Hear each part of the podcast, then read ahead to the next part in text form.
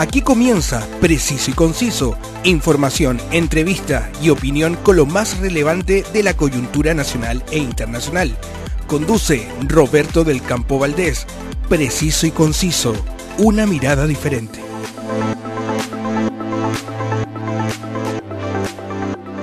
Bienvenidos y gracias a todos quienes se dan cita para revisar los diferentes temas de la actualidad. Saludo a todos los nuevos suscriptores que han hecho crecer la comunidad y por supuesto el alcance de este podcast. Desde Santiago de Chile salimos al mundo gracias a quienes son mis fieles auspiciadores. El cálido norte de Chile tiene atractivos turísticos de fama mundial que usted tiene que venir a conocer, pero tiene que hacerlo con una agencia de viajes y turismo que le dé un servicio de excelencia con precios al alcance de su bolsillo. Y eso solo pueden hacerlo mis amigos de Mortour. Conoce todo lo que te pueden ofrecer en www.mortour.cl.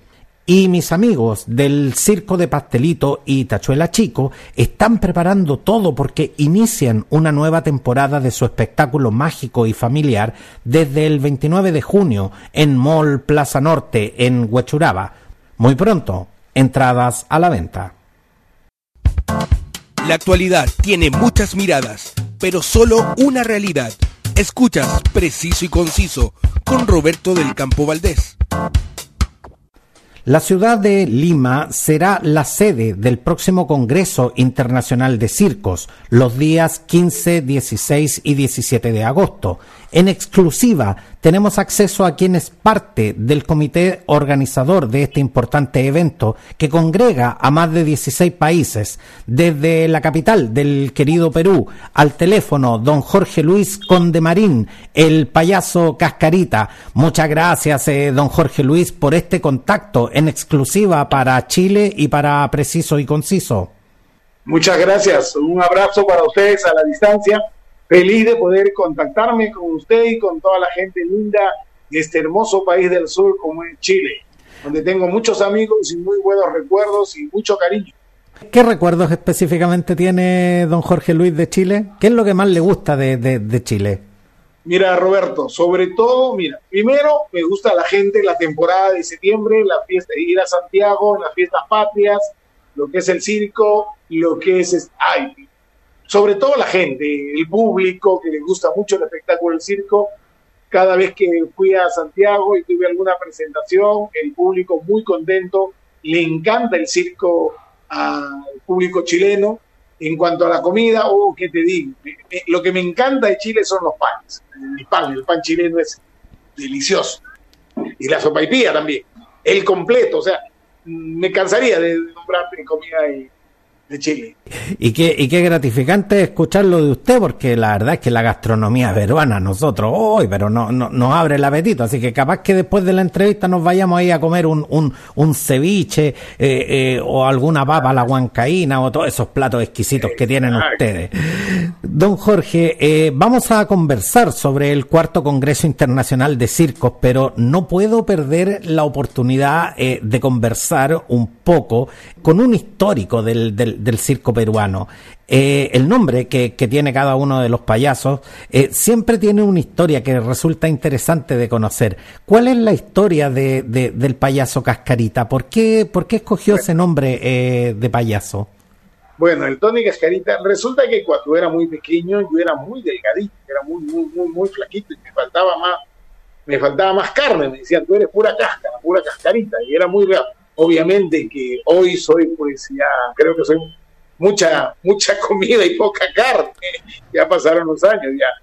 50 años en este trajín, hoy contamos con 60 años de edad, entonces este, ya Cascarita engordó, pero viene por, por el físico, por lo delgado que era. Don Jorge, el mes de julio y las fiestas patrias son las fechas eh, eh, esperadas por miles de peruanos para disfrutar de la temporada de circos, no solo en Lima, sino que en varias ciudades del Perú. ¿Cuál es eh, la situación del circo en Perú después de las draconianas restricciones que nos impuso la pandemia? ¿Cuál es el momento actual del, del, circo en Perú? Bueno, aquí en el Perú a la gente bueno, el circo es parte de la tradición ya de fiestas patrias. mi país es un país muy tradicionalista. Hay muchas tradiciones en el Perú y están regidas por mes. Yo te cuento, en febrero, bueno, como en todas partes del mundo, los carnavales. Eh, en mayo hay, hay muchas fiestas, en provincias se llama la fiesta de las cruces, la fiesta de mayo, entonces hay mucha algarabía, mucho colorido. bueno, en octubre el Señor de los Milagros y en fiestas patrias la tradición es el circo. El circo, la parada militar, luego viene el circo. Es una tradición que tiene, tiene de años, años, años. Tiene casi 200 años de la tradición circense aquí en el Perú. Se dice, los historiadores dicen que cuando el Perú se independizó el 28 de julio de 1821, hubieron funciones de circo, de teatro, gratis para todo el público, para todo el pueblo peruano, ¿no? que, que salía de esta, eh, de esta monarquía española, que, de este yugo español. Entonces, este, desde ahí se hizo una tradición. El Perú le encanta el circo. Yo te cuento que para la temporada de fiestas patrias, antes se hacía solamente en el centro de Lima, Lima Centro. Hoy se hace en toda la capital, ya en los distritos, en los, acá le llamamos barrios, barrios, comunas, le llaman creo allá, acá son barrios. En todas partes llega un aproximado de 60, 70 circos en toda la capital. Don Jorge, ¿y actualmente cuántos circos hay en Perú? En Perú tenemos un aproximado de 200 circos. 200 circos que recorren toda la capital. Bueno, tenemos un país muy extenso, un país muy grande. Y lo bueno que tenemos tres regiones, la costa, la sierra y la selva. Entonces tenemos circos, hay muchos circos en la costa, en la sierra hay pocos, en la selva sí tenemos varios circos, eh, por las regiones, no por el clima. Pero en la costa, la parte, en todo lo que es la costa, en, en solamente la costa hay más de 100 circos, solamente la costa.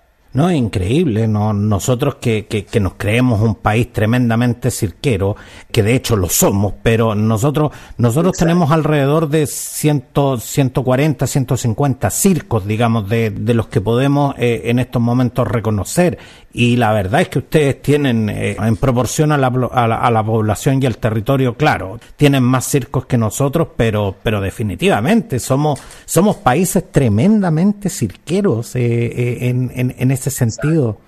Exacto, exacto. La ventaja que tiene Chile, eh, que no tenemos Perú, que para nosotros estamos un poco, se nos es difícil importar, importar este, las carpas, la lona, nos es más complicado.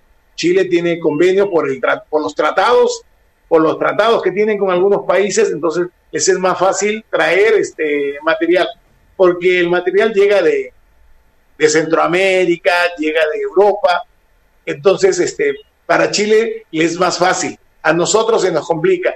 Y esto es por la, por la política, estos últimos 20, 30 años que vive mi país, una política, eh, bueno, un poco desordenada, digamos así.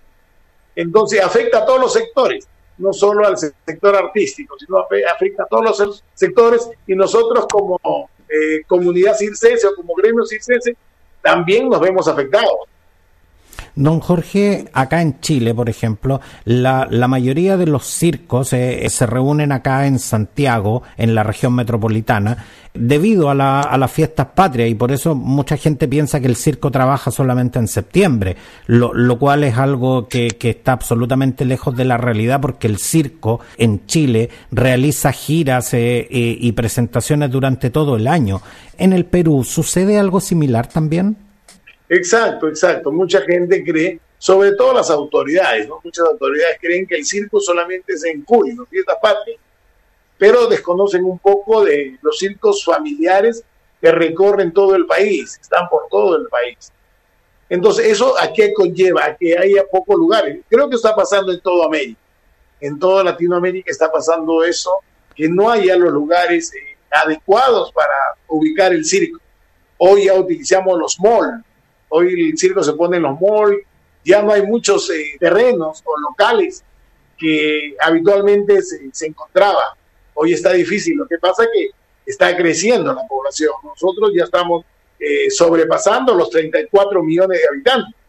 Entonces, este, eso conlleva que se construyan más complejos habitacionales y los terrenos están quedando, pues, este, vacíos. No, perdón, no hay, no hay lugar, perdón, no hay lugar para, para ubicar los circos y tenemos que, que achicar un poco las carpas. Eso ha conllevado acá también nos hemos visto, digamos, en, en ese escenario debido al constante avance del, del sector inmobiliario. De hecho, eh, la esquina más emblemática en Santiago, que es la de Alameda con General Velázquez, donde tradicionalmente eh, todos los circos querían presentarse en esa esquina, ya no va a estar disponible para los circos porque ahí se va a construir un proyecto inmobiliario y la verdad es que bueno, tampoco se puede detener el progreso en ese sentido, pero, pero los circenses se las ingenian, los circenses encuentran, si no es en un terreno, es en un mall, y si no es en un mall, yo sé que hasta debajo de las piedras ustedes son capaces de, montar sus espectáculos. Oiga, don Jorge, en, en abril se hizo público eh, a través de los medios de comunicación eh, que Lima sería la sede del cuarto Congreso Internacional de Circos un, un tremendo honor, pero a la vez una tremenda eh, responsabilidad. ¿Cuáles son las dificultades más grandes de organizar esta verdadera cumbre circense? Bueno, eh, a nosotros, al Perú, eh, le tocaba, necesitaba. ahorita estamos abocados todos los, la comunidad circense aquí en el Perú a lo que es el Congreso. Estamos como hormiga, estamos haciendo un trabajo de repente silencioso internamente, eh, pero se está avanzando mucho. Eh, te cuento que había, había un poco de temor y ahora nos hemos reunido eh, a la cabeza del señor Ricardo Flores, nos hemos reunido y hemos visto de que esto, esto tiene que salir sí o sí y va viento en popa. Nuestra preocupación era por la cuestión política que vive en nuestro país. Aquí en mi país no sabes cuánto dura un ministro, no sabes cuánto tiempo va a estar un, no sé, un diputado, un senador, acá llamamos congresista. ¿Cuánto tiempo va a estar un congresista?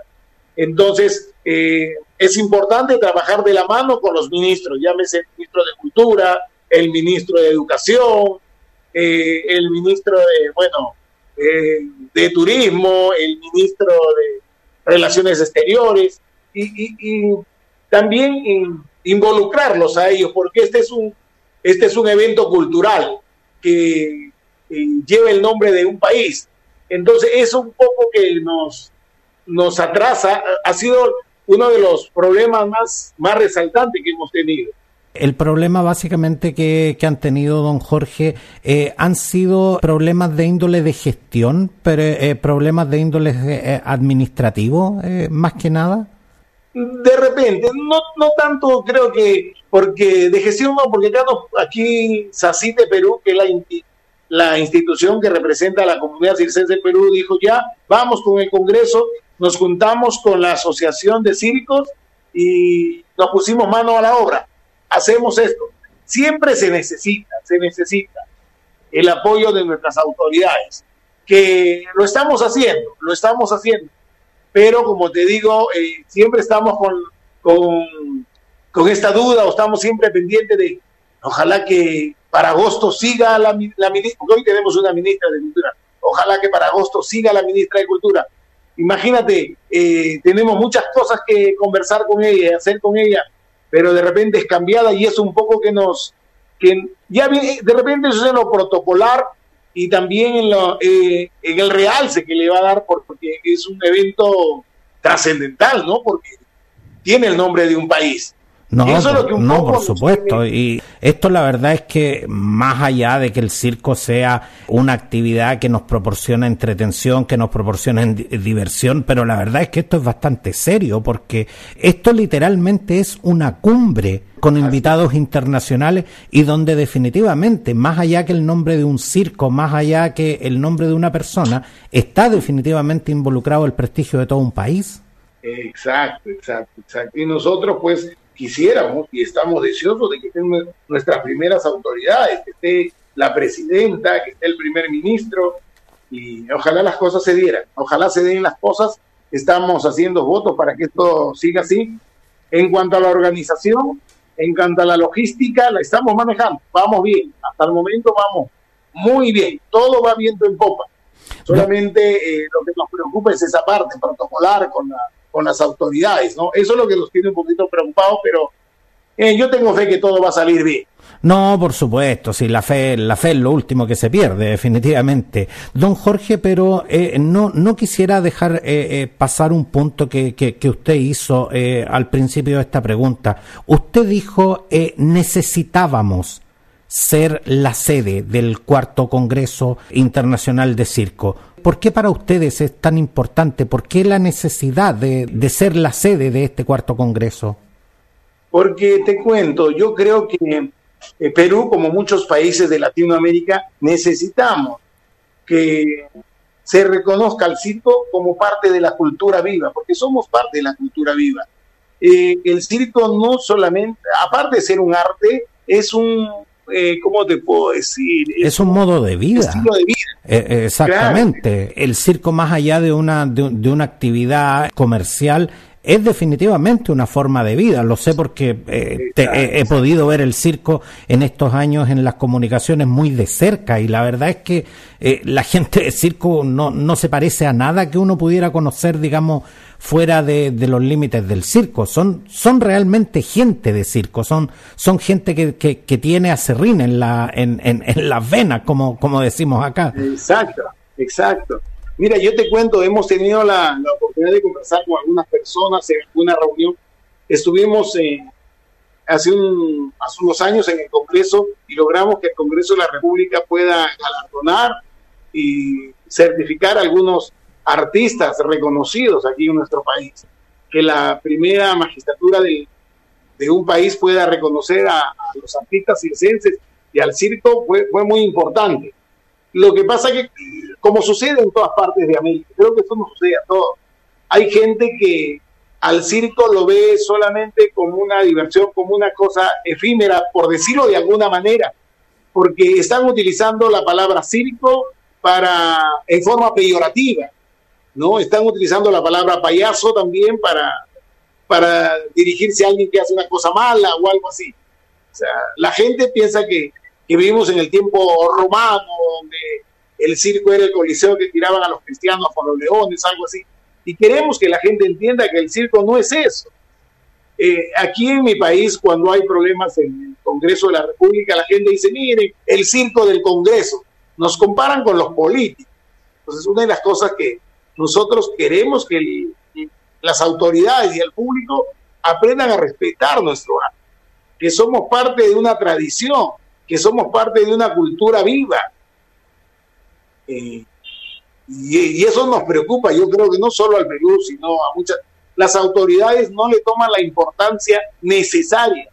Piensa que porque somos artistas o porque somos payasos, ah, bueno, es todo es juego, todo es broma, todo es mentira. Y, y en realidad ser artista de circo es cosa seria.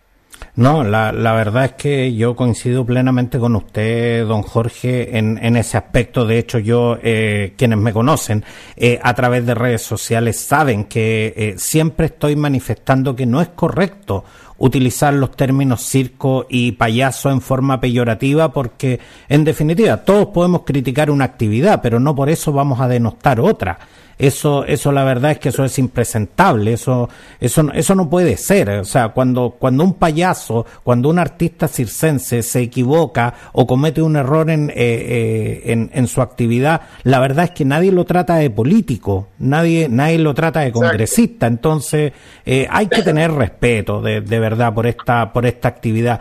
Pero el hecho de que no se valorice correctamente la actividad circense tiene un poco que ver con que se ha quedado aún en el tiempo esa imagen de que, de que la gente de circo eran básicamente personas que se habían criado en el circo, algunos de ellos eh, analfabetos o con muy escasa educación académica, eh, cuando en realidad en, en, los tiempos actuales esa realidad ya, ya la verdad es que está muy lejos de ser lo que hoy día vive la gente de circo. O sea, hoy día a mí, a mí muchas veces me encantaría tener eh, la capacidad de organización y la capacidad de gestión que tiene la gente de circo, que, que, que, sin estudios universitarios eh, logra montar y desarrollar estas empresas que vemos y que, en honor a la verdad, en, en términos de, de, de finanzas, tienen un ordenamiento y tienen una rentabilidad que se la quisiera cualquier empresa en este instante.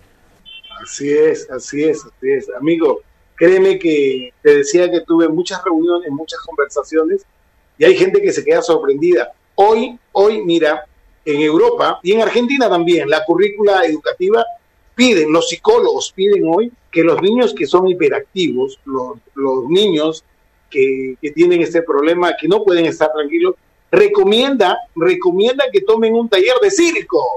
Imagínate eso. Alguna en Europa la currícula escolar ya han incluido al circo.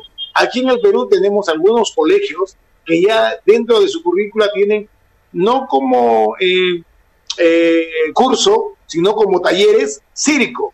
Lo que es la danza, tienen danza, folclore y tienen circo también.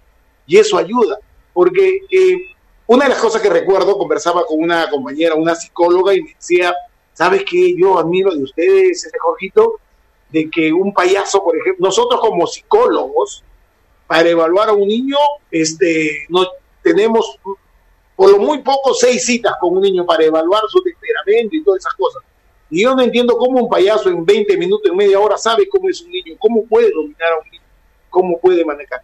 Son uno de los privilegios que tenemos la gente de circo. Hay gente de circo que, que conoce lo que es electricidad. Tú decías, hay gente que maneja muy bien la economía. Hay gente, sin, sin tener un título profesional.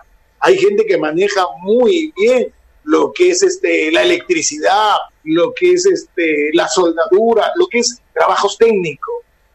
Entonces, y, sin preparación, solo de la forma empírica, y logran hacer grandes, grandes trabajos, grandes obras dentro del circo, en, en, me refiero a lo que es estructura, sin tener un grado académico. Imagínate qué potencial. Yo considero que ser artista de circo es un don divino. No, definitivamente. Don Jorge, el primer Congreso eh, Internacional de Circo se realizó en, en, en mi amado país, Chile, en Exacto. 2018. Una experiencia inédita hasta, hasta ese entonces, in, impulsada por Gastón Maluenda, el, el, el, querido Tachuela Grande, a quien, a quien desde ah, acá pero... le, mando, le, le, mando un tremendo saludo acá a, a Gastón. Don ah, Jorge. Te voy a contar. Que, Ajá. Sí, discúlpame que te corte, mi querido Roberto pero te voy a contar cómo nace la, cómo nace la idea de, del Congreso. Yo te la voy a contar. Ah, pero, y eso pero, lo sabe mi querido amigo Gastón. Eh, pero dice, cuente acá, eh, pues, don Jorge, si queremos eh, queremos conocer la, la, la infidencia, la información de primera fuente, pues cuéntenos, no, y, cuéntenos, él lo dice, cuéntenos. Él lo dice, él lo dice, sí es cierto, así fue. En el 2016 nosotros este, organizamos un, una, aquí en julio, siempre en la temporada de fiestas patrias, realizamos lo que se llama la, la premiación de los números más resaltantes de la temporada. Entonces, invitamos a Gastón Maluenda como miembro del jurado para que pueda asistir y calificar los números y darle la premiación. En plena conversación que estábamos previo a esto, yo le decía Gastón, vengo de un congreso, he estado en un congreso eh, de una federación artística donde están reunidos los actores, los músicos, los folcloristas y la gente de circo. Y le digo, el Congreso estaba casi vacío porque se, se desarrolló en la ciudad de Arequipa. Y entonces eh, te cuento que yo le dije, carambas, este está vacío. Comencé a llamar a mis eh, colegas de circo de Arequipa y le digo, ¿saben qué? Quiero que asistan al Congreso. Y le contaba yo a Gastón, se llenó la sala del Congreso, se llenó de artistas de circo. Entonces yo le comentaba y le decía, Gastón, ¿por qué no hacemos un congreso de circo? Y él me dijo, me encantaría, me encantaría. Entonces, este, y se, quedamos con la idea así, lo vamos a hacer, me dice Cascarita, ¿por qué me llama Cascarita? Lo vamos a hacer Cascarita. Listo, Gastón. De repente me llama en el 2017, me dice Cascarita, estoy madurando la idea y me dice, lo vamos a hacer el Congreso y vamos a hacerlo aquí en San, eh, lo vamos a hacer aquí en Santiago de Chile. Qué bueno. Y, y para mí fue una de las experiencias más bonitas que, que pude haber tenido. O sea, esa anécdota me la guardo y, y de hecho tu, tenía que estar yo de cabeza en ese Congreso, representando a mi país, pero fue una experiencia muy buena. No, Así y... nace la idea del Congreso una idea que, que, que, partió como una semilla y que fue germinando, porque de hecho ya se han hecho cuatro, cuatro versiones de este, de este Congreso Internacional de Circo, la cuarta justamente, eh, que la vamos a tener el mes de agosto en Lima, Perú. Pero, don Jorge, ¿cuántos avances puede hoy mostrar el circo latinoamericano después de cada uno de estos congresos? No, yo creo que sobre lo, una de las cosas más importantes es la unidad, la unidad de, de la gente de circo. Mira, el Congreso, aparte de demostrarnos ante el público, eh, ante las autoridades latinoamericanas, una de las oportunidades más bonitas que puedo decir es el reencuentro con muchos compañeros que los habíamos perdido de vista. Hay cuantos artistas chilenos que venían pues en los años 80, en los 70, en los 90 y nos reencontramos acá y nos abrazamos. Obviamente los años pasan y le tenemos que dar pase a la nueva juventud. Y ya eh, los habíamos perdido de vista. Y este, este, este congreso eh, es muy emotivo en esa parte. Esa es una de las partes más emotivas que tiene el congreso, el de podernos reencontrar después. Hay gente que se va a reencontrar después de 30, 40 años, imagínate. Esa es la parte emotiva. Don Jorge, pero el cuarto Congreso Internacional de Circo que se realizará, como, como le mencionaba a nuestra, a nuestra querida audiencia, los días 15, 16 y 17 de agosto en la ciudad de Lima, eh, eh, no es solamente una buena reunión de amigos. Eh, ¿cuáles, son ¿Cuáles son las actividades que desarrollarán los invitados y qué se espera? Como, como resultado ah, de esta cumbre de artistas y, y empresarios circenses. Bien, yo te digo, o sea, te hablaba de la parte interna, de repente, lo que significa emocionalmente, ¿no? En cuanto al objetivo del circo, es poder mostrar, primero, mostrar la, una de las cosas, las problemáticas, las problemáticas eh, que tenemos en estos últimos tiempos, en este mundo globalizado. Eh, los circos tenemos que ir de la mano con la tecnología. Vamos a mostrar los avances, algunos van a compartir cómo han podido eh, lograr, llámese Chile, por ejemplo, Chile tiene la ley, ya tiene una ley de, circo. Entonces, eso nos sirve y, los demás países buscamos lo mismo, que, que las autoridades de un país puedan este, considerarlo al circo de tal manera que pueda tener una ley propia.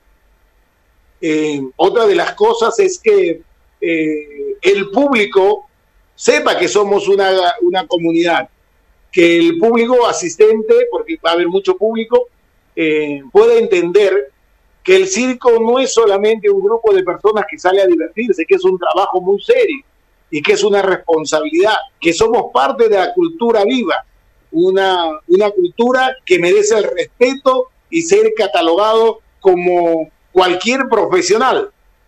Eh, eh, otra de las cosas que buscamos en, en general es que el circo sea eh, reconocido por la UNESCO como patrimonio cultural inmaterial de la humanidad. Eso es lo que en realidad estamos eh, queriendo nosotros. Y eso es, eh, es, muy importante precisarle a, nuestra audiencia que esto no se trata solamente de, de decir queremos que nos reconozcan. Esto tiene eh, implicancias prácticas. Eh, eh, el hecho de que los circenses sean reconocidos como trabajadores implica un montón de beneficios laborales que en este instante muchos circos no tienen. hay, hay, mucho, hay muchos trabajadores circenses que, no tienen seguro de salud, que no tienen seguro de pensión y que, y que además muchos de ellos trabajan incluso sin contrato. Entonces, eh, la verdad es que esto tiene que ser regulado y, y como les decía, va más allá de lo que es un reconocimiento, digamos, de palabras, sino que en definitiva esto tiene que ver con implicancias prácticas. Don Jorge, un punto que, que, que usted tocó y que, y que la verdad me, me hizo mucho sentido es que yo recuerdo justamente que eh, a Chile en la década de los ochentas eh, llegaban eh, muchos circos internacionales la lista la verdad es que eh, es larga, pero los circos más famosos yo llegué a verlos eh, desfilar por Santiago. ¿Qué pasa que hoy ya los circos no están haciendo giras internacionales? Bueno, lo que sucede justamente es la falta de apoyo de las autoridades. No le dan la facilidad para antes se podía trasladar. Hoy los impuestos, hoy que se le pone a los circos para poderse desplazar son muy complicados, muy complicados. la burocracia, vamos a llamar así, la burocracia eh, complica esto y eso conlleva que este, no podamos recibir circo extranjeros. y es importante, siempre fue importante que los circos extranjeros vengan porque ello ayuda a que el artista nativo, el artista nacional, se esfuerce y pueda, pueda eh, buscar lo mismo, poder emigrar. Pero desgraciadamente, disculpa que utilice esa palabra, desgraciadamente la cultura del circo no tiene el apoyo necesario de las autoridades. Como te repito, muchos no nos toman en serio. Creen que el circo es, es un juego, es una broma, eh, es eso, ¿no? Y, eso es muy preocupante. Y con el Congreso buscamos eso, que se nos reconozca, que vean que es un trabajo. Por eso aquí vamos a mostrar, nos vamos a mostrar eh, nuestras fortalezas, vamos a mostrar nuestras necesidades que tenemos. Se la vamos a hacer saber a, a las autoridades y a todo el público. Por supuesto, y, y, también yo invito a, a, a quienes se dedican eh, a lo que son las comunicaciones a, a cubrir este, este evento y sobre todo eh, a conocer las historias que hay detrás de cada uno de, de estos personajes que nos brindan tanta alegría y que nos han acompañado durante, durante tanto tiempo, entregándonos eh, sana alegría y sobre todo eh, diversión y entretención que, que hace tan bien al espíritu humano. Es para mí eh, de verdad un honor conversar con usted, don Jorge Luis Condemarín Niño, el incombustible payaso Cascarita, un verdadero patrimonio del, del circo peruano. Muchas gracias eh, por aceptar este contacto y aquí mismo quiero, quiero comprometerlo para que, para que los días en que se esté realizando el Congreso eh, podamos tener acceso a información de primera fuente de todo lo que está pasando en esta hermosa cumbre del arte y la cultura latinoamericana como es el cuarto Congreso Internacional de Circo. Así que, así que desde ya lo comprometo prometo, don, don Jorge, para que nos vaya contando por todo supuesto, cómo, cómo, cómo se está supuesto, desarrollando este, este cuarto Congreso Internacional de Circo. Cuente, cuente conmigo, cuente conmigo, yo estaré dispuesto a poder servirle, a poder informar a tus audientes, a tus oyentes, a tu audiencia, de lo bonito que es. Hoy el Perú se viste de gala y una de las cosas bonitas que va a tener este Congreso, que llega por primera vez aquí a, América del Sur, uno de los actos más novedosos eh, creo que es único eh, en el mundo. Sabes que en nuestro, en nuestro planeta Tierra hay una población de 8 billones de personas. 8 billones de personas. Imagínate, en el planeta Tierra hay 8 billones de personas y solamente 5, 5 personas de los 8 billones realizan el cuádruple salto mortal.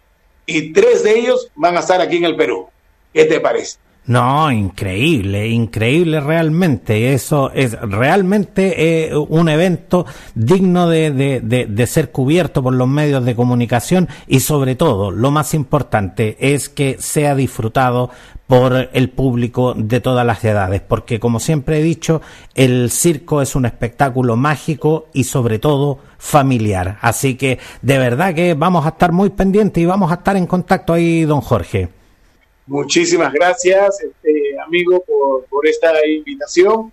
De verdad me siento contento de poder llegar a tu audiencia y a todos mis hermanos y amigos de este hermoso país que tengo tanto cariño como es mi Chile querido. Un abrazo, don Jorge. Gracias, Roberto, para ti también. Gracias por esta oportunidad y que Dios te bendiga.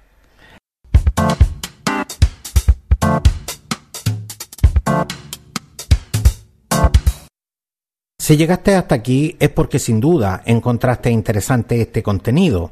Sígueme en redes sociales donde me encuentras como preciso y conciso. Si quieres escuchar más ediciones de este podcast, todas están disponibles en Spotify y en las más importantes plataformas de audio. Si te gustó lo que escuchaste, ayúdame a llegar a más personas. Recomiéndame, suscríbete y califica mi contenido en Spotify o en la plataforma que me estás escuchando. Muchas gracias por acompañarme y nos vemos. Quedaste bien informado con los temas del momento, preciso y conciso, una amplia mirada que te invita a ser parte del hoy y el mañana. Preciso y conciso, una mirada diferente.